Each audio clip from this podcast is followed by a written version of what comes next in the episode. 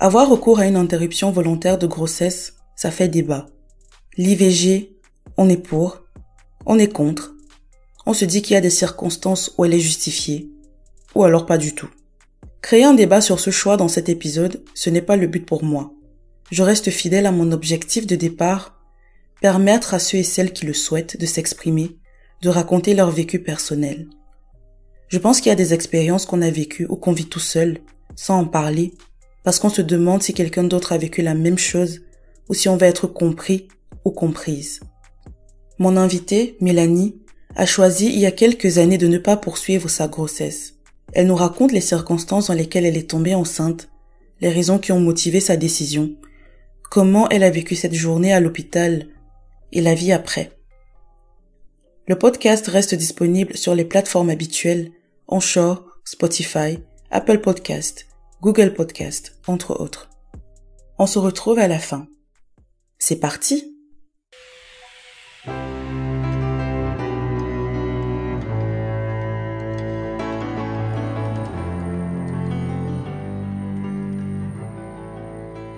Alors, on s'est rencontrés en 2014. Moi, j'étais en Italie, lui, il était en Suisse. Tout allait bien au début, on n'avait pas de problème. C'était une relation à distance, mais on faisait des efforts de se voir très souvent.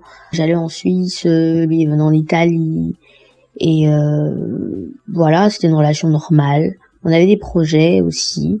Et euh, voilà, on, vivait notre relation sans pression. On était jeunes aussi. Hein. Moi, j'étais à l'école, lui, il était à l'école. Et voilà. Au départ, quand je me suis mise en couple, je me mettais pas de pression. Je lui mettais pas de pression. La priorité pour moi, c'était mes études. C'est vrai que les projets, euh, on en avait dans le long terme, on en parlait, mais vraiment euh, sans toutefois euh, se mettre la pression. On se disait que les choses vont arriver quand elles vont arriver, et on vivait juste comme ça. On avait une relation plus ou moins normale. On était amoureux, c'est vrai. On faisait des efforts, on se parlait tout le temps. C'est vrai qu'il faisait beaucoup plus de navettes que moi. De toute façon, euh, j'avais pas autant de temps libre que lui. Et puis, il faut dire quand même que cette relation euh, m'absorbait beaucoup. Euh, ça me prenait trop de temps. Et avec le temps, j'ai commencé à vraiment me sentir de moins en moins à l'aise avec ça. Et on a eu souvent des, des incompréhensions à ce sujet-là. Il trouvait que il faisait beaucoup plus d'efforts que moi, alors qu'en réalité, j'étais plus occupée que lui.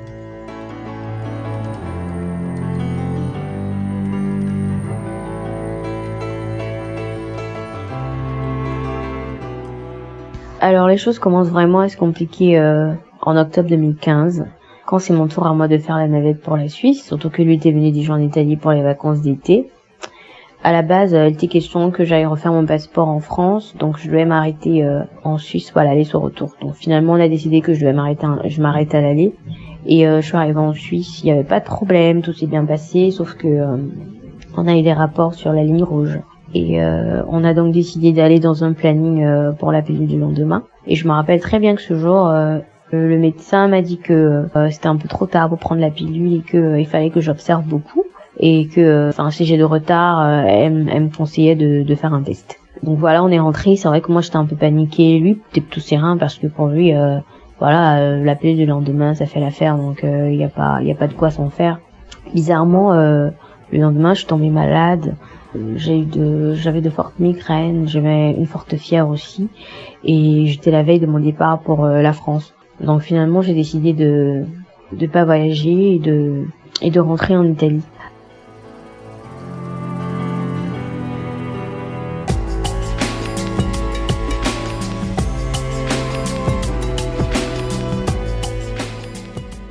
Quand je rentre en Italie que tout commence, j'ai commencé à mal me sentir, euh, mais de plus en plus. Je dormais beaucoup, j'avais un gros appétit, je mangeais beaucoup, je dormais beaucoup, je me sentais très fatiguée, j'avais mal à la tête. Et euh, voilà, c'était vraiment difficile pour moi. Et puis j'ai commencé à penser à, ça, je l'ai appelé, je lui ai dit que voilà, je lui ai fait part de, de mon état de santé et tout, euh, comment j'allais. Surtout qu'il prenait des nouvelles tout le temps, il voulait savoir comment ça allait et tout. Et moi je lui ai dit que je soupçonne je lui ai dit vraiment que je soupçonnais que j'étais enceinte. Et lui, euh, il voulait pas y croire en fait. Il me disait que non, que voilà, ça peut pas être ça, que normalement la pilule fait son effet et tout. Bon, je lui ai dit il faut que je fasse un test. Et donc j'ai fait le test. Quand j'ai fait le test, je me suis rendu compte que j'étais enceinte. Donc je lui ai dit que j'étais enceinte. Et voilà quoi, il n'y a pas. Au départ, euh, il semblait, euh, je vais pas dire content, je vais pas dire ça, mais je veux dire ils sont, il semblait un peu enthousiaste. Mais plus le temps passait, plus je me suis rendu compte que c'était pas ça. Enfin, pour lui, euh, il savait pas comment gérer. Euh, il m'a dit qu'il savait pas comment gérer. Il m'a dit qu'il était pas prêt. Il m'a dit que que c'était difficile pour lui. Il savait pas comment il devait dire à la famille euh, et tout. voilà quoi. Qu'il est, il est encore jeune. Qu'on est jeune. On n'est pas. Voilà que c'était pas le moment en fait. Donc moi j'ai très mal pris ça. Je l'ai pas bien pris parce que je pensais que voilà que c'était vraiment voilà que c'était sérieux entre nous je vais pas dire sérieux, mais je veux dire de, par ce qu'on ressentait, je me disais que bon voilà, ça allait, c'était gérable, on pouvait gérer ensemble. Bref, je m'attendais vraiment pas à ça de lui, parce que voilà, je m'attendais pas à ça. Je m'attendais pas à ça. Par la suite, il m'a dit qu'il savait pas comment gérer ça avec son école, et puis moi avec mes études, avec nos parents. Bon, c'est un mélange de beaucoup de choses. Et moi, j'ai pas bien pris ça parce que euh, voilà, je, je m'attendais à autre chose. Je croyais vraiment que ce qu'on ressentait, c'était assez fort, voilà. Et donc, euh, j'ai compris que j'étais toute seule. Donc ça devenait compliqué pour moi par la suite, fallait que je réfléchisse. J'ai pas vraiment eu le temps de de savourer le truc quoi, j'ai pas eu le temps de d'apprécier le moment, j'ai pas j'ai vraiment pas eu le temps de de me mettre en condition, j'ai vraiment je, c'était très compliqué pour moi parce que euh, je devais repartir en France euh, en décembre je devais être en famille je savais pas trop comment je devais faire. Pour moi je me disais que si j'étais avec euh, avec lui on aurait pu affronter la chose ensemble. Mais toute seule ça devenait encore plus compliqué pour moi. Et voilà comme j'ai dit au départ la priorité pour moi c'était mes études. Et ça devenait compliqué aussi. Toute seule surtout. Ça devenait compliqué et on ne parle pas du Cameroun, on ne parle pas de l'Afrique, on parle de l'Europe, on parle de l'étranger, on parle d'une ville euh, dans laquelle euh, t'as forcément pas de famille, t'es seul, tu dois te battre et tout. Euh. donc voilà.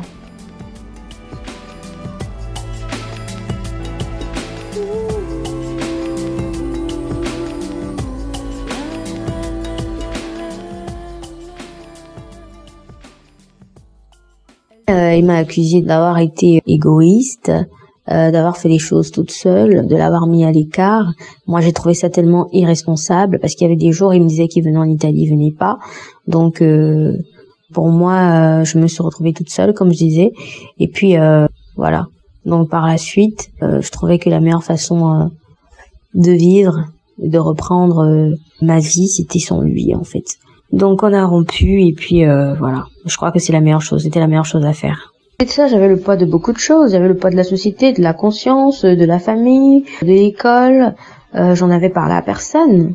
J'en avais vraiment parlé à personne. Donc il fallait que je gère tout ça. Après décembre, il fallait que j'aille en France. Enfin, en, en janvier, c'est des examens. Voilà. Donc J'étais assez stressée. À un moment, j'ai commencé à déprimer. Finalement, euh, je me suis résolue à, à faire moins de mal aux gens et euh, de porter mes erreurs, d'assumer ce que j'avais fait. J'ai commencé à prendre des renseignements, euh, comment ça se passait pour l'IVG. Euh, j'avais plus beaucoup de temps parce que on me disait il faut faire vite, il y a des procédures, la loi permet pas, permet pas ci, permet pas ça. Donc voilà, j'allais dans tous les sens et j'avais coupé tout contact avec lui. Je voulais plus lui parler, même s'il essayait, je voulais plus lui parler, je voulais plus le voir, rien du tout. Finalement, j'ai subi l'IVG en 2016 et voilà quoi, c'est un peu comme ça que euh, finalement euh, j'ai, euh, on va dire en quelque sorte, géré avec beaucoup de difficultés. J'avais vraiment du mal à, j'avais vraiment du mal à prendre ces décisions là. Et par la suite, j'en ai beaucoup souffert. Après la décision de faire une IVG, je savais pas ce que c'était, j'appréhendais beaucoup. C'est la première fois que j'entends parler de ce mot-là. J'ai appelé mon médecin, je lui ai raconté plus ou moins ce qui m'arrivait. Elle m'a conseillé d'aller dans un planning familial, elle m'a expliqué plus ou moins c'était quoi la procédure. J'ai pris des rendez-vous euh, dans trois plannings. Faut dire que pour l'IVG, la loi prévoit en fait un terme. Je crois que tu dois pas dépasser euh, trois mois et le fœtus doit avoir une certaine taille.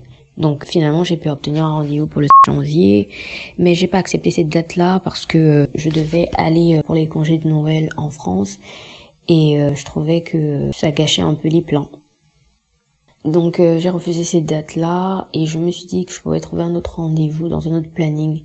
Mais malheureusement, euh, ça s'est pas passé comme ça.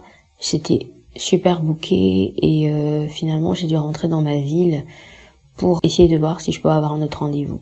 Donc je suis allée dans l'hôpital central de ma ville, ils m'ont dit que c'était plein, qu'il y avait plus de place.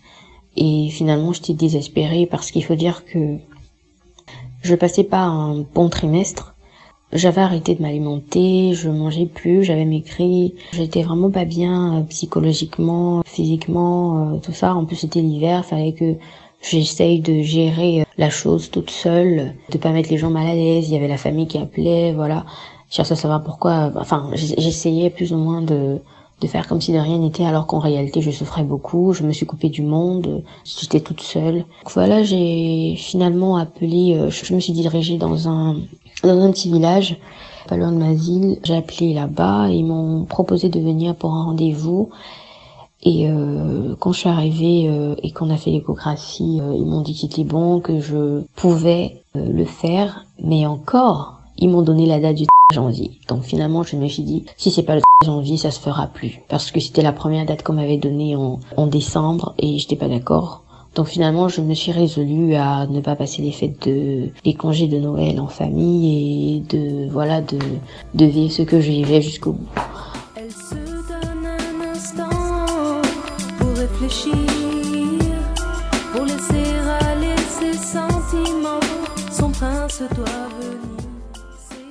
quand je suis arrivée à l'hôpital, j'ai rencontré le médecin, on m'a fait une échographie et avec beaucoup de chance, euh, j'étais dans les temps et la taille du fœtus était normale. Après, euh, j'ai fait une sorte d'entretien avec la sage-femme.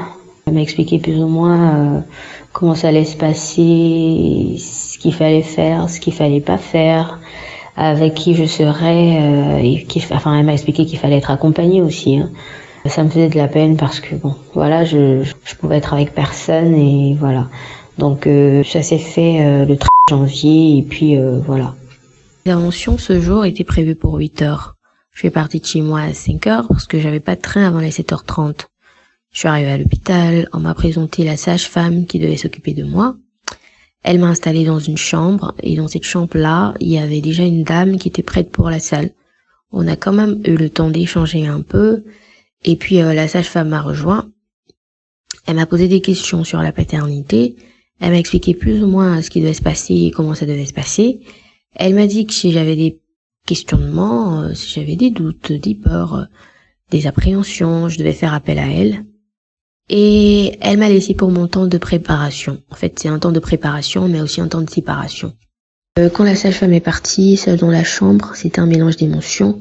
Je me sentais pas assez courageuse, affaiblie, j'avais peur, j'étais dégoûtée, je sentais que j'allais pas m'en sortir et à ce moment-là, j'ai commencé à pleurer, j'ai commencé à demander pardon à Dieu.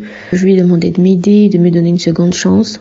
En fait, c'est un sentiment que les mots ne peuvent pas décrire. Je pourrais pas expliquer tout. Je pourrais pas expliquer tout. Donc une heure après, euh, la sage-femme est revenue. Elle m'a fait des injections euh, et elle m'a expliqué que ça allait me rendre euh, ça allait agir sur moi comme des sortes de contractions. Et euh, en fait, c'est comme des règles douloureuses, mais je dirais vraiment atrocement euh, douloureux. ça faisait atrocement mal. Je suis restée dans cet état pendant 1h45, voire 2 heures. Et puis après, ils sont venus me chercher pour la salle chirurgicale. C'était au troisième niveau. quand je suis arrivée dans cette salle-là, j'ai constaté qu'il y avait que des mecs. Et euh, j'ai commencé à poser des questions. Ils m'ont dit que non, que en fait c'est eux qui allaient s'occuper de moi et que la seule femme présente dans la salle, c'était l'anesthésiste. Donc je l'ai vu rentrer et ils ont commencé à se préparer. Euh, J'étais là comme ça. Et euh, l'anesthésiste est venue, elle a commencé à me poser des questions, euh, comment je vais, comment je m'appelle, euh, ce que j'étudie, et puis euh, plus rien. Je sais plus ce qui s'est passé. Je suppose que j'étais déjà sous l'effet de l'anesthésie. Tout ce que je sais, c'est que je suis rentrée dans la salle à midi et je me suis retrouvée dans la salle de réveil à 15 heures. Ça, c'est tout ce que je sais. Et quand je me suis réveillée, voilà, je me sentais vide Songe songes l'emportent enfin. Elle croit voir l'avenir. Ses amants passés se pressent sur son corps alors.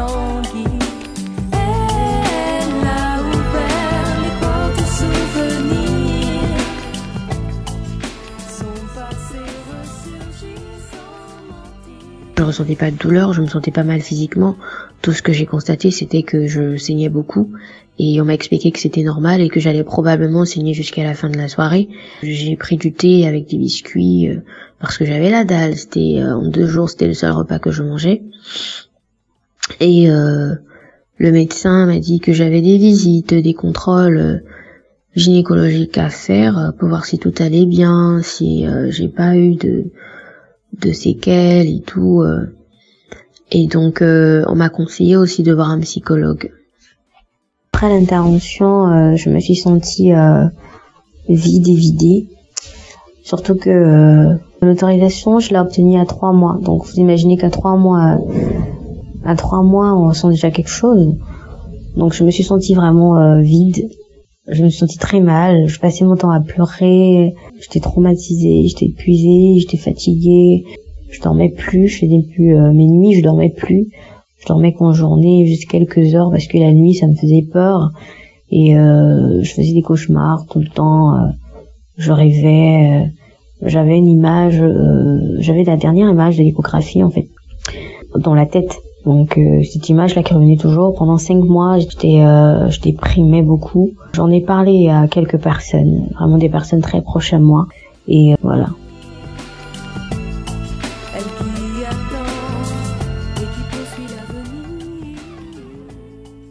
Alors, est-ce que j'ai ressenti euh, le besoin de voir un psychologue de moi-même? Non. Alors, faut dire que euh, après l'intervention, je je continuais de voir mon médecin parce que je faisais des examens et euh, étant donné que j'arrivais plus à dormir la nuit, je dormais qu'en journée, alors qu'en journée, je devais étudier parce que j'étais en période de composition, comme j'ai mentionné.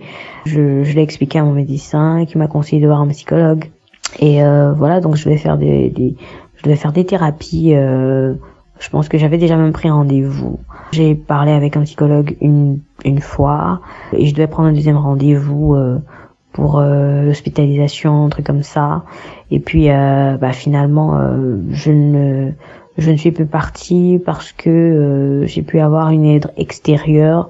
Comment dire, euh, j'ai vraiment essayé de d'être connectée à à Dieu, c'est-à-dire que j'ai essayé de vraiment euh, de repartir à zéro, de vraiment de t'effacer derrière moi, parce qu'en fait c'était ça, je pense que c'était, en fait, je ressentais toujours ce besoin, en fait, je ressentais toujours le besoin de demander pardon à Dieu, de me reconnecter en quelque sorte, de, repartir sur de nouvelles bases, et quelque part je sentais que j'avais pas besoin de psychologue en fait, je sentais ça, je sentais vraiment ça.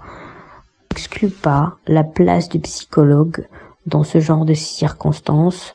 Au contraire, je pense que parler à quelqu'un de ses problèmes, c'est une sorte de thérapie comme je fais avec toi Inès, mais je pense que parler encore à un professionnel en la matière, c'est quelque chose qui fait énormément de bien. Déjà que moi j'ai une, j'ai une première séance avec euh, euh, le psychologue et moi ça m'a beaucoup aidé. Voilà, il y en a vraiment qui en ont besoin.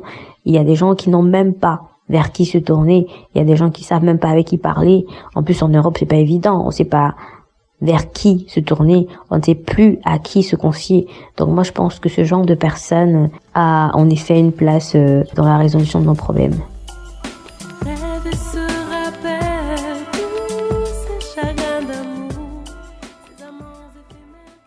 Est-ce que je fais face à des jugements par rapport à ça? Non. Non, mais vraiment non.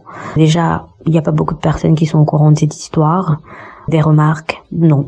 Je dirais non. Des questions pour essayer de comprendre comment j'ai vécu, comment j'ai pris, comment je, je vivais ça. Oui, mais vraiment sans jugement. Euh, avoir des regrets, je sais pas si je pourrais répondre. Tout ce que je peux dire, c'est que euh, euh, toute femme aimerait porter l'enfant de l'homme qu'elle aime et de se sentir accompagnée. Parce que la grossesse en elle-même, c'est quelque chose de difficile. On prête son corps pour donner une vie. Et euh, avec tout ce que ça comporte, je crois que euh, le minimum, en fait, c'est de se sentir accompagné. Mais oui, je pense que cette expérience m'a beaucoup grandi. J'ai gagné en maturité. euh, j'ai une vision différente des relations aujourd'hui, depuis un moment d'ailleurs. hein. Euh, je pense aussi qu'il est important de faire attention à, à ce qu'on dit, à ce qu'on fait, de mesurer la portée de ses actes aussi, parce que de toute façon, tout acte a une conséquence positive ou négative, et il faut être prêt à assumer en fait. Donc c'est ça.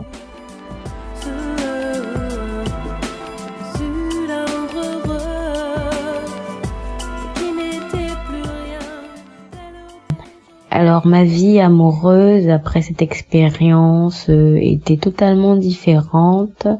Disons que je je faisais beaucoup plus attention, je fais beaucoup plus attention. C'est vrai qu'on peut pas contrôler avec exactitude le déroulement d'une relation et tout, mais euh, disons que je fais des efforts de faire les choses euh, bien. Voilà. Mais mes relations après lui euh, étaient des relations euh, beaucoup plus matures, je vais dire. Euh, oui, aujourd'hui, je pense que je pourrais dire que je suis prête à devenir maman.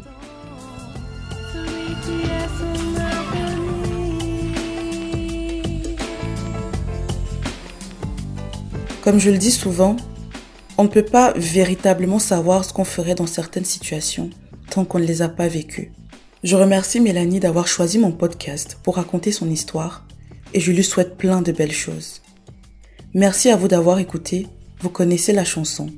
N'hésitez pas à partager et à commenter l'épisode sur Instagram et Facebook. On se retrouve très bientôt pour un nouvel épisode. Peace and love.